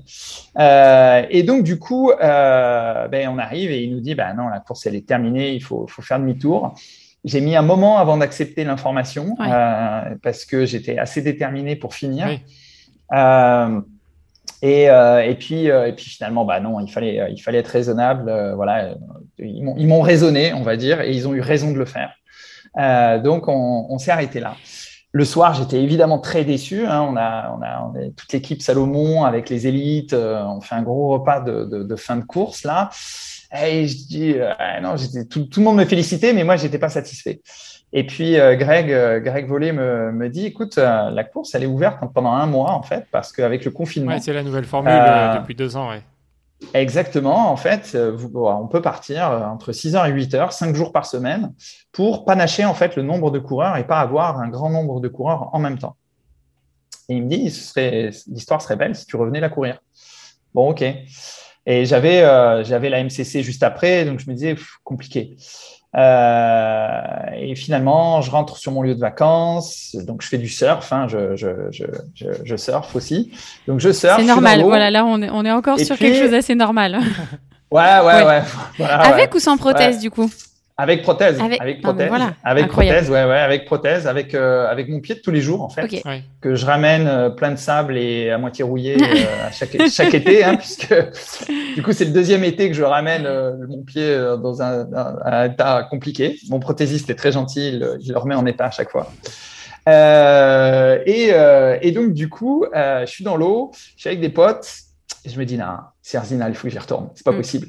À MCC, ce sera pour l'année prochaine, euh, mais il faut, faut, faut, que j'y retourne. Il faut aller au bout. C'est pas possible. Ah, le, goût amer euh, que ça t'avait laissé, euh, il fallait. Il fallait non, non, non, non. Et puis, et puis encore une fois, là aussi, si tu veux, c'est c'est l'engagement de. C'est pas que moi en fait. Mm-hmm. C'est c'est porter une cause. C'est c'est mes partenaires, c'est euh, tous ceux qui ont cru en moi. Euh, je peux je pouvais pas pas la terminer, c'était n'était pas mhm. possible. Donc je décide de recourir à Sierzinal. Donc euh, je dis à Greg, bah, écoute, euh, ok, je, merci pour ta proposition et je l'accepte. Euh, donc Salomon remet euh, tout en œuvre pour, euh, pour pouvoir me choper un dossard, voir avec l'organisation, etc., etc. Et me revoilà reparti avec deux autres coureurs. Alors un qui était déjà là dans le premier essai, Patrick Leck, et puis un deuxième qui est Thomas Gautré, qui est, qui est le directeur de la R&D sur, sur Salomon, sur les, la partie chaussures. Et, et nous voilà repartis. Et là, il fait beau il fait beau, enfin il fait beau, et on peut aller au bout de cette, euh, de cette course. Et puis finalement, euh, j'avais choisi une stratégie aussi euh, pour, tester, pour tester du matériel et voir, et voir aussi différents matériels qu'on peut amener et, et, que je pouvais tester du coup sur ces 31 km avec 2500 de dénivelé. Il faut savoir que Sierzinal, les 8 premiers kilomètres, c'est 1400 de dénivelé. Et, quand je dis de la montée, c'est vraiment de la montée. Hein. Ça monte bien. Euh, j'ai eu la, chance de la faire, je connais. Je, je, confirme. voilà, ouais. Jusqu'à Ponchette, c'est un peu compliqué. Ça monte bien. Et, euh, et d'ailleurs, il y a, y a, une anecdote, c'est que j'avais dit à Kylian, j'ai dit, écoute Kylian, raconte-moi Sierzinal. Il me dit, c'est une des plus belles courses au monde parce que c'est euh, une course où on a cinq euh, sommets à 4000 autour de soi, c'est magnifique. Euh, il dit, voilà, les bénévoles, c'est familial, c'est génial, etc. Mais c'est une course brutale. ok. Et bon, j'ai confirmé, c'est brutal. Euh, donc du coup, euh, durant cette montée, j'ai une stratégie avec, euh, avec un autre système prothétique que la lame Hopper. pour tester quelque chose qui s'est avéré être un bon plan. Et puis après, j'ai remis la lame peur entre, entre Chandolin, pour ceux qui connaissent, et, Zinal. Donc, c'est entre le 12e kilomètre et le 31e kilomètre, j'ai couru avec la, avec la lame peur. Ça nous a permis aussi de voir les limites de la lame et de voir jusqu'où on pouvait la pousser, euh, euh, et, euh, et, moi aussi, hein, jusqu'où je pouvais me pousser moi. Et puis, euh, on s'est aperçu que dans les pierriers, c'était effectivement très très compliqué euh, à gérer. Euh, mais du coup, ça nous a donné des idées pour continuer de développer et, et voilà et aller aller dans l'étape 2 de, de, de, ça. Tu la portes avec toi la, la, la, prothèse, enfin, les deux. Tout à fait, ouais. Exactement, le, ouais, ouais. Le dans poids, le c'est quoi à peu près? Alors, la lame, ça va. Euh, la lame, elle, elle fait, euh, elle fait 500-600 euh, grammes. Euh, mais le premier système prothétique que je prends, euh, lui, est plus, beaucoup plus lourd. Okay. il fait environ 2 kilos, quelque chose comme ça. donc là, c'est c'est pas négligeable dans bah le oui. sac. Voilà, donc bah, j'avais la chance d'avoir deux coureurs avec moi qui on a panaché, on a panaché le, le matériel okay. et puis au bout d'un moment on l'a plus du tout panaché, c'est eux qui portaient tout. et, et, euh, et, ils m'ont facilité les choses et heureusement. Euh, donc voilà, donc euh, donc c'était aller au bout de ce projet-là pour le finir et euh, et, euh, et c'était c'était ouais c'était terminé ce, ce, ce truc-là et et montrer que voilà c'est possible. Si si vous voulez faire des choses, c'est possible. On peut s'engager dessus, on peut le faire. faut faut y croire. Et euh, on sait que sur ta première tentative, tu as eu euh, des problèmes aussi avec euh, la prothèse. Il y a eu, y a eu de l'eau qui ouais. s'est infiltrée. Ça, ça ouais. c'est aussi quelque chose que tu as dû re remonter à, au prothésiste? À, comment dire, vous avez travaillé dessus. Est-ce que est-ce que c'est travaillable là, déjà? Enfin, parce que. Ouais, c'est ça. Ouais, c'est un gros gros. Euh, ça, c'est un gros sujet. Euh, donc la l'eau et la transpiration. Et quand je surfe, par exemple, oui. je suis obligé de, de, faire des stratégies pour pas que l'eau rentre. Euh, voilà. Il y a encore des trucs à développer. Ouais. Il y a, il y a vraiment des trucs à développer euh, aujourd'hui. Euh, en fait, ce qui se passe, c'est que bah, pendant longtemps, les amputés faisaient faisait peu en fait, pouvait -hmm. faire peu en fait, et donc du coup avait pas toutes ces problématiques là. Et puis de plus en plus, en fait, de plus en plus de, d'Andy commence à, à, vouloir faire. -hmm. Et donc du coup, je suis pas le seul. Hein. Il y a bien, il y a plein de mecs qui, qui s'engagent sur plein de trucs. Et, euh, et donc du coup, bah oui, il y a euh, la R&D de, de, toutes ces entreprises qui, qui font ce matériel-là vont avoir besoin de faire évoluer le matériel.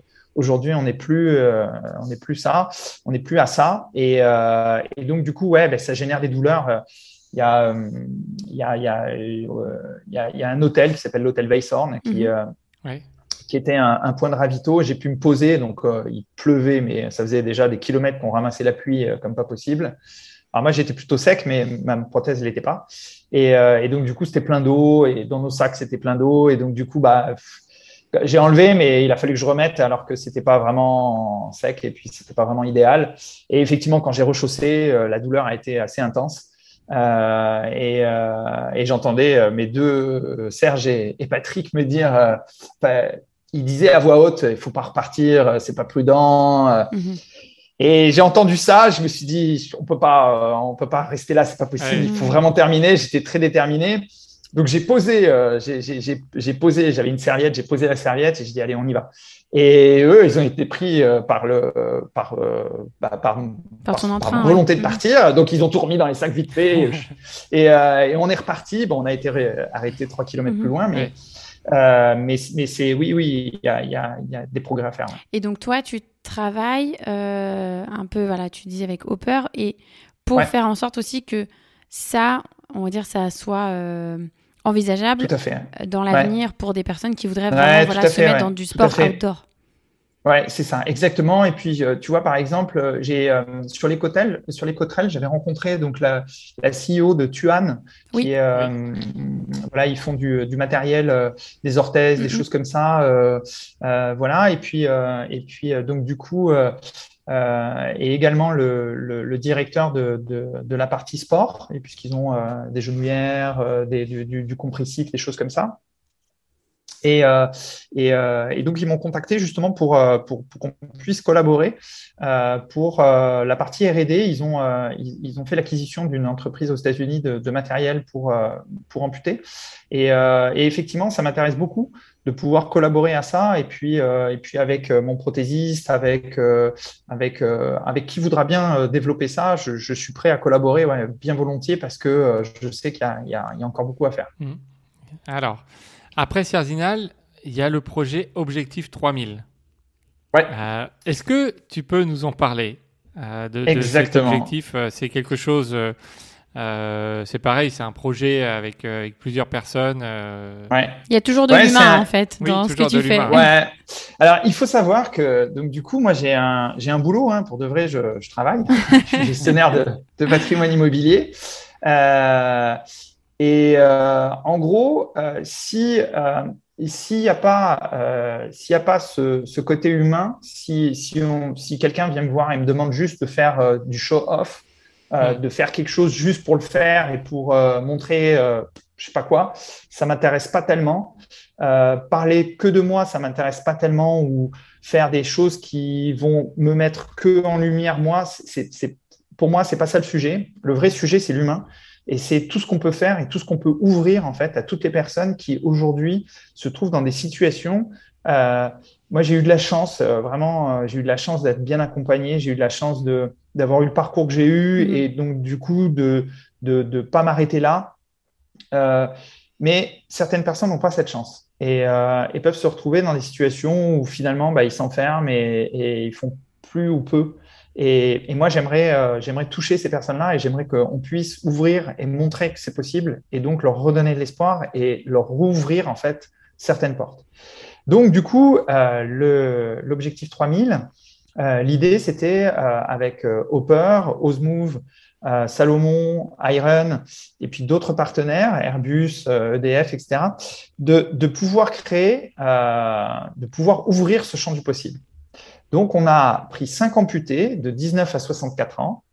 Euh, moi, je voulais une fille aussi dedans, donc il y a une fille amputée qui l'a fait. Et l'idée, c'était de les amener sur un sommet à 3000 mètres. Donc, ça s'est fait dans la Haute-Maurienne, euh, dans la vallée d'Aussois, exactement. C'était il y a une semaine, euh, hein, c'est ça c'était il y a une semaine, ouais, exactement. Ouais, c'était il y a une semaine. Et, et donc du coup, bah, on a co-organisé ça pour pour pour ces cinq amputés là. Et l'idée, c'était de les mettre en binôme avec des valides. Euh, pour faire partager cette expérience-là, que le regard des valides aussi change, que le regard des Andis change, mais que le regard des valides change et que tout le monde puisse se dire, ouais, ok, en fait, c'est possible.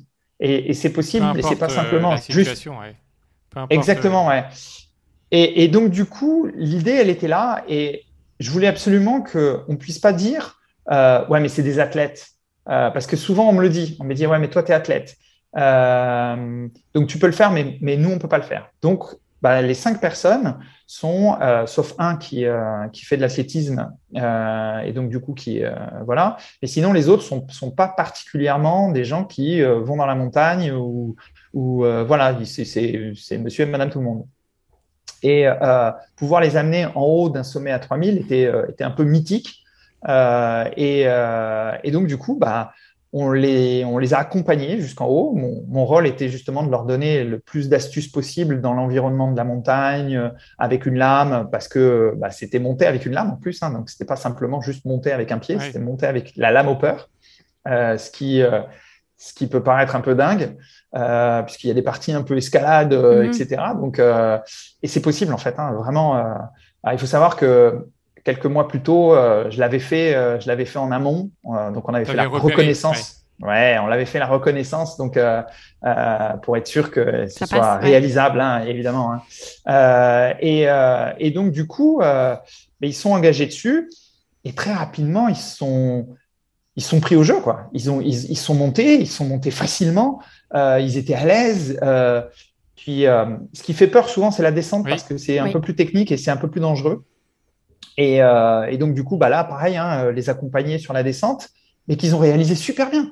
Ils sont redescendus super bien. Et quand ils sont revenus, on, partait d'un refuge, euh, le, point de départ était un refuge, et on, est revenu à ce refuge.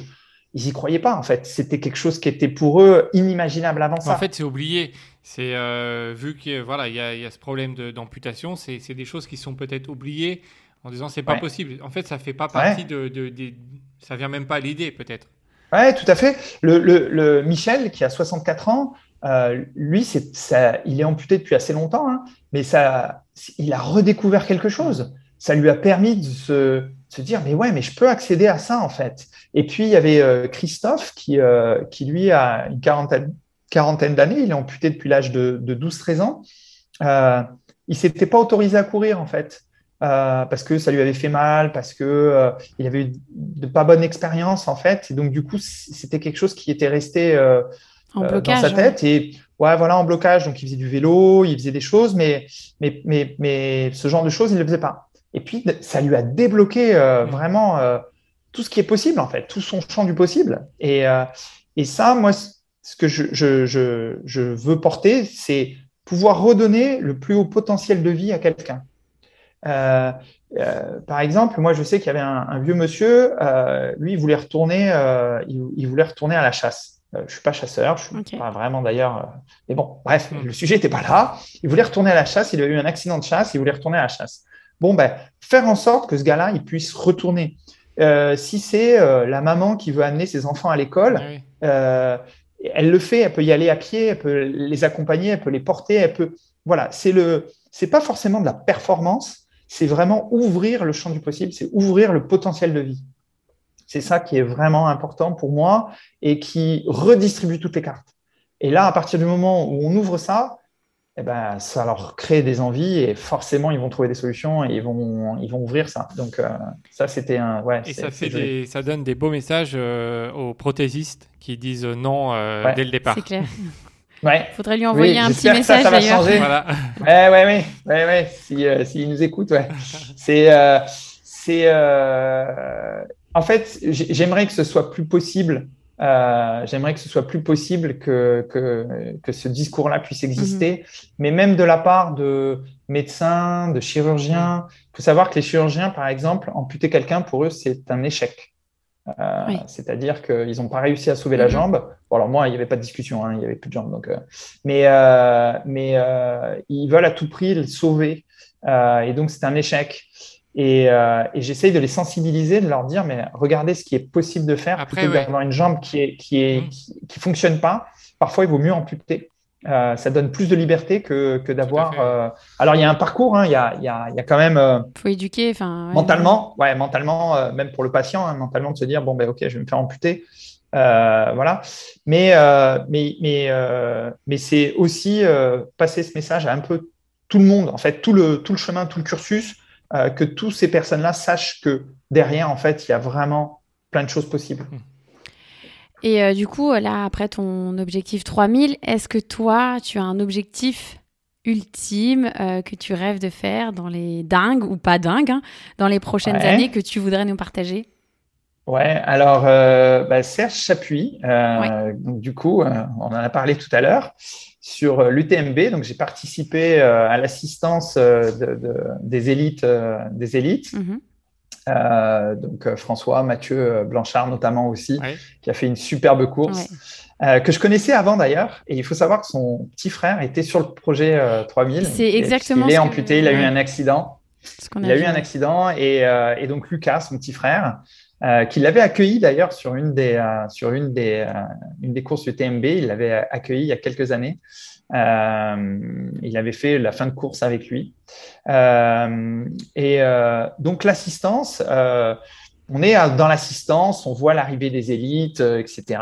Et puis au bout d'un moment, Serge me dit mais Boris, il faut qu'on la court l'UTMB. Ah oui. Et pourquoi pas? Bon, ok. Moi, j'ai du mal à dire non, hein, en fait. Euh, mm. Donc, c'est peut-être un peu mon gros défaut. Donc, oui, l'UTMB. Alors, quand exactement, je ne sais pas encore. Euh, mais c'est ouais, un projet un peu fou. Euh, c'est de, de, faire l'UTMB. Ensuite, j'ai un autre projet un peu dingue. L'année prochaine, il y a en marge de la Tor des Géants. Oui. Il y a une course qui s'appelle Tor in Gamba. qui est organisée par des amputés italiens. Mm-hmm. Et bah, c'est le même parcours, hein, c'est 342 km. Euh, si j'ai bien compris, il y a une petite arnaque d'ailleurs sur le, sur le kilométrage. Il paraît que ça fait un petit peu plus alors, que alors ça. Fred l'a fait, il va fait, te dire. Il va te donc, dire. euh, Ouais, ok. Euh, alors effectivement, c'est- le Thor 330, hein, ils appellent- mais en fait, Ouais. Ça fait euh, 350, hein 350, on va dire. euh, En tout Ouais, cas, ça voilà, fait à peu ouais. près ça. euh, Et Euh, on n'est pas à j'ai 20 compris. km près, hein, après euh, C'est 300 ça, j'ai compris. Si, si, parce que 20 Si. km au bout d'un moment, c'est c'est 8 heures de course, donc c'est très C'est important. ça, c'est ça, c'est ça, c'est ça. ouais. Ouais, donc, ouais, félicitations à toi hein, déjà pour l'avoir Merci. euh, pour l'avoir couru. J'ai un ami qui l'a couru cette année aussi, donc euh, donc j'ai bien compris que euh, j'ai bien compris que la distance n'était pas exacte au pile poil. Et en fait, euh, ces organisateurs là ont, ont décidé de contacter bah, des Français, des Italiens, des Allemands, etc. pour essayer de faire un peu une une course un peu internationale ou en tout cas européenne euh, et d'avoir en fait alors nous on va pas la courir en entier hein, Vous faites ça en on va la courir en, en relais ouais exactement super. à quatre Génial. à quatre amputés en binôme avec des valides pour des raisons de sécurité Oui. cette fois-ci Euh, et, euh, et donc du coup en relais donc faire cette course on est en- c'est quelque chose qui est en train de s'organiser Trop bien. euh, mais ce serait, euh, ce serait assez magique de faire ça. Euh, et puis ensuite, moi, j'ai des, euh, j'ai des idées d'expédition. euh, j'ai des idées d'expédition un petit peu, euh, euh, voilà, euh, pourquoi pas le Mont Blanc, pourquoi pas euh, de l'escalade sur glace. euh, tu vas faire grincer tes de- prothésistes. hein Je pense que c'est, ouais, j'ai pas fini d'abîmer le matériel, ouais. Euh, mais, mais du coup, oui, de, Mhm. de- ouais, d'ouvrir un peu ça. Là, je vais préparer un peu l'année 2022 Mhm. et essayer de voir un peu. Et puis, évidemment, quelques courses, quelques courses dedans pour agrémenter le tout. Euh, voilà. Bah, ça Voilà, fait déjà de, euh, beaux projets. Ouais, ouais, il y a quelques, quelques jolis trucs, ouais. Alors maintenant, on va passer à des, à des questions qu'on pose à tous nos invités. Ah, Euh, ok. Est-ce que tu as un objet fétiche ou porte-bonheur que tu emportes toujours sur toi euh, pour, pour tes aventures, pour tes courses euh? Ça compte pas la prothèse. Hein Ah, ça aurait pu. ça aurait pu, ouais, ça aurait pu. Euh, bah écoute, euh, j'ai mon alliance euh, Mhm. qui me suit, ce qui est déjà pas mal. Et puis, et puis ensuite, pour les courses, ouais, j'ai un short. J'ai un short que je prends toujours. C'est toujours le même short. Donc du coup, bah, je prends ce short-là. Voilà, c'est c'est un peu, c'est un peu lui qui me suit, qui me suit sur les, donc euh, voilà, qui me suit. euh, C'est un peu, c'est un peu mon short, mais, mais euh, sinon non, pas, sp- pas, pas spécialement. Ouais, comme toi, euh, Fred aussi, là, hein, il, il met un short à fleurs euh, sur chaque, Ah ouais, euh, voilà. chaque course. Voilà, c'est euh, Voilà, ben voilà. c'est un, Voilà, c'est- voilà. c'est un maillot de bain hein, pour dire. C'est vraiment un short long. Ah ouais. euh, ouais, ouais, oui. Ah ouais, d'accord. oui, c'est Ah pas ouais, un ouais. short. euh, voilà, Oui, Bah, oui. c'est comme ça. D'accord. Ouais, d'accord. Non, c'est bien. Bravo. Si tu devais euh, rencontrer Boris, qu'est-ce que tu lui dirais? Ouh. Euh, Alors, c'est- dur parce que je, suis dur avec moi-même. Donc, euh, du coup, euh, du coup, euh, ouais, je lui dirais, dirais, t'endors pas, euh, entraîne-toi, euh, euh, fais ce qu'il y a de mieux à faire, essaye de, essaye de porter euh, au mieux euh, la cause que tu t'es fixé de porter.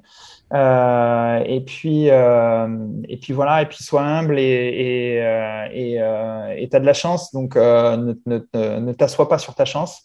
Euh, il faut que il faut que tu puisses il faut que tu puisses avancer et, euh, et voilà. Et puis après euh, et puis après je suis je suis papa, donc euh, ben, occupe-toi bien de de ta femme, de ta fille, euh, ne les oublie pas non plus. Voilà. Super.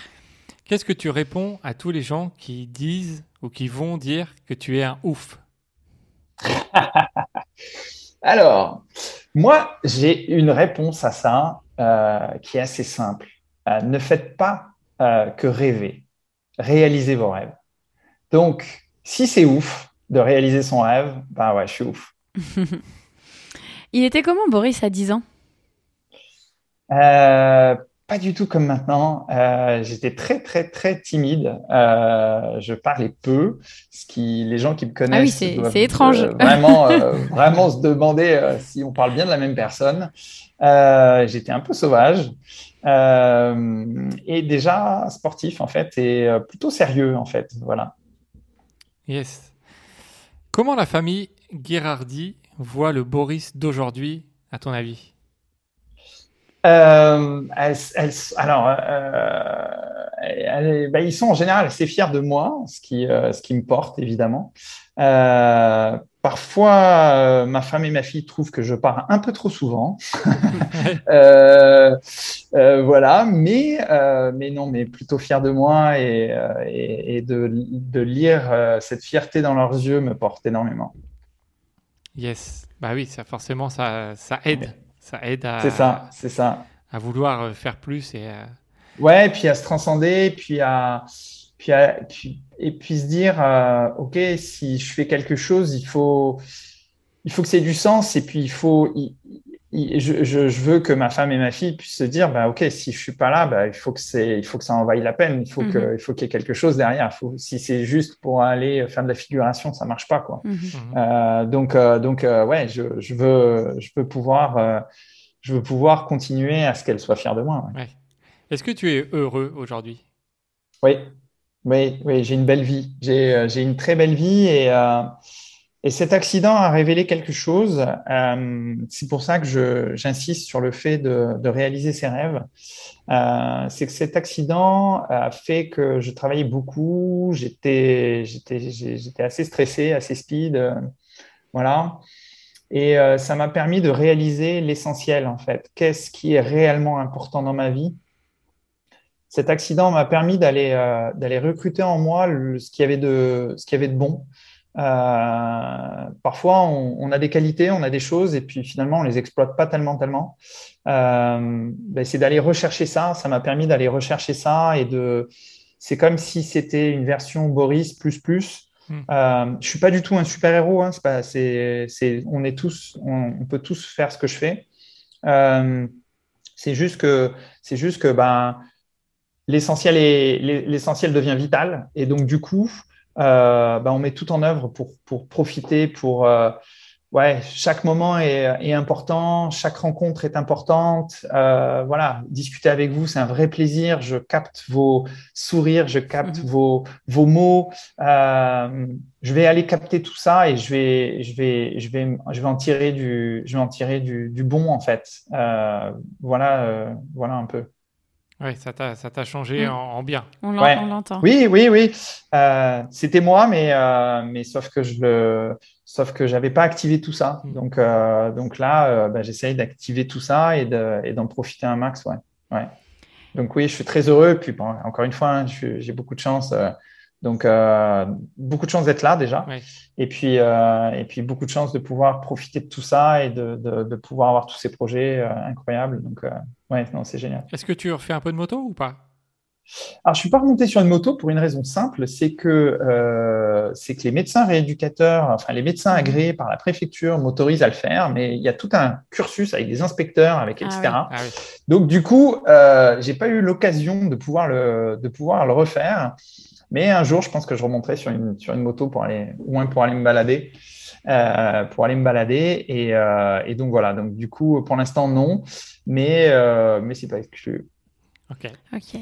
Est-ce que tu as un dernier mot pour toutes les personnes qui nous ont écoutés jusque-là? Bah déjà, merci. merci d'avoir écouté. Euh, je crois que je vais revenir sur, sur ce que, sur ce que j'ai dit tout à l'heure. Ne faites pas que rêver vos rêves, réalisez-les. Euh, profitez de votre vie, euh, profitez de chaque instant, ils sont précieux. Euh, ça peut changer du jour au lendemain, donc profitez de chaque instant. Ne vous dites pas que vous allez faire ça demain ou dans dix ans ou dans je ne sais pas combien de temps. Faites-le, euh, profitez. voilà, c'est les conseils que je peux donner. Et, et je suis personne hein, pour donner ces conseils-là, c'est juste par expérience. Voilà. Ok, ben merci en tout cas Boris d'avoir pris beaucoup, du temps ouais, merci. Pour, pour échanger merci avec beaucoup, nous. Ouais. C'était chouette. Ouais, c'était euh, ravi d'avoir eu cet échange avec vous. Merci encore. Et euh, quant à vous, chers auditeurs, on vous dit à très bientôt pour un nouvel épisode. Merci à tous d'avoir écouté cet épisode. On espère que ça vous a inspiré et ça vous a donné envie de réaliser vos rêves si vous en avez. On est sûr que vous en avez quelques-uns. On vous remercie d'être de plus en plus nombreux et nombreuses à nous suivre. N'hésitez pas, si vous avez un petit instant, à nous laisser des petits commentaires, des petites étoiles sur le podcast, car ça nous permet d'être plus visibles et de recevoir de nouveaux invités. Et on vous dit à très bientôt pour un nouvel épisode.